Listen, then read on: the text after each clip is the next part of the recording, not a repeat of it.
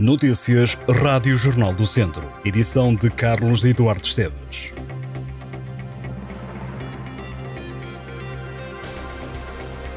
A GNR deteve no passado fim de semana quatro homens por tráfico de droga, condução sem habilitação legal e posse ilegal de arma no Conselho de Aguiar da Beira.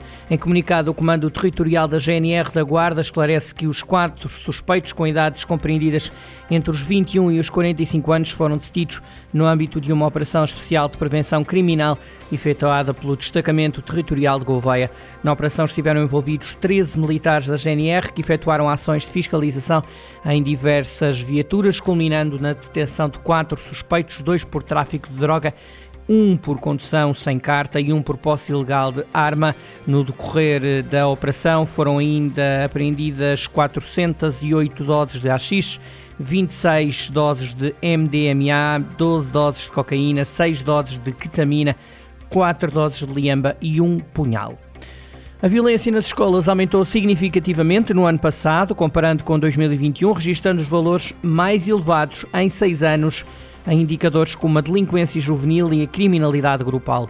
Os dados são publicados no livro Violência nas Escolas, Caracterização, Análise e Intervenção, de Miguel Rodrigues, que será lançado a 7 de novembro e traça o quadro português com base nos registros desde 2011, ano em que foi extinto o Observatório de Segurança Escolar, e até 2022. De acordo com o balanço mais recente, no ano letivo 21-22, registaram-se 6.067 ocorrências em ambiente escolar, mais 1.573 do que no ano anterior. A situação alastra-se também à região de Viseu. O Jornal do Centro noticiou na semana passada episódios de agressões a alunos na Escola Infante Dom Henrique, a situação que tem levado crianças e jovens a recusarem ir à sala de aula levou pais e encarregados de educação a pedir explicações à direção do estabelecimento de ensino.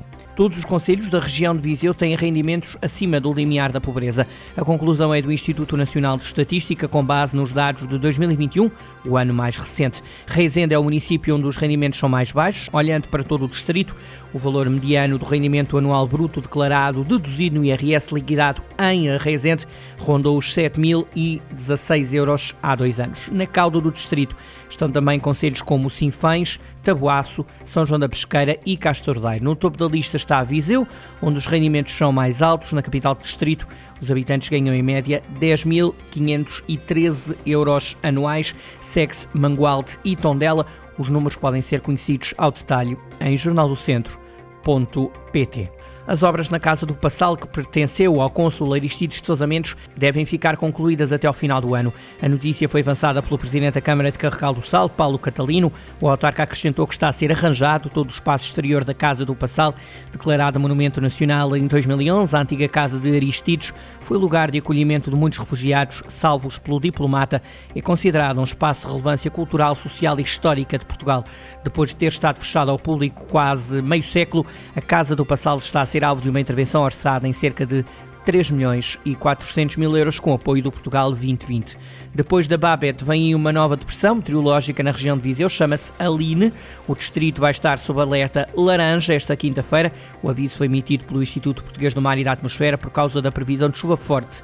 Além dos aguaceiros fortes, o IPMA também prevê ocorrência de trovoada no distrito. O aviso laranja vai estar ativo amanhã a partir do meio-dia e até às 6 da tarde. De acordo com os meteorologistas, prevê-se que a depressão Aline traga vento forte nas regiões centro e sul, com rajadas que poderão superar os 100 km por hora. Para esta quarta-feira, o IPMA prevê descida da temperatura mínima em Viseu para os 13 graus, a máxima mantém-se nos 18 graus. O piloto de Viseu, Hugo Lopes, ficou em segundo lugar no Campeonato de Portugal de Rallys 2RM. O viziense é vice-campeão depois do Rally Vidreiro Centro de Portugal 2023.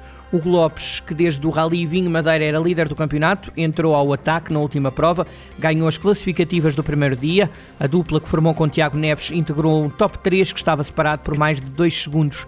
Previa-se e confirmou-se um final de prova emocionante. Os pilotos da AMS Sport procuravam somar mais um título aos conquistados na prova anterior, o Campeonato Júnior de Rallys e a Rally and U Cup. O segundo dia de prova foi fatal nas aspirações dos jovens pilotos. Hugo Lopes e Tiago Neves enfrentaram problemas de travões, que lhes retirou qualquer oportunidade de lutar pela vitória. O piloto viziense Hugo Lopes diz que é inglório chegar à última prova do campeonato com boas aspirações à vitória e, mais uma vez, um problema mecânico comprometer a prova à dupla da AMS Sport, que desta forma se sagrou vice-campeã nacional do Campeonato de Portugal de Rallys 2 RM.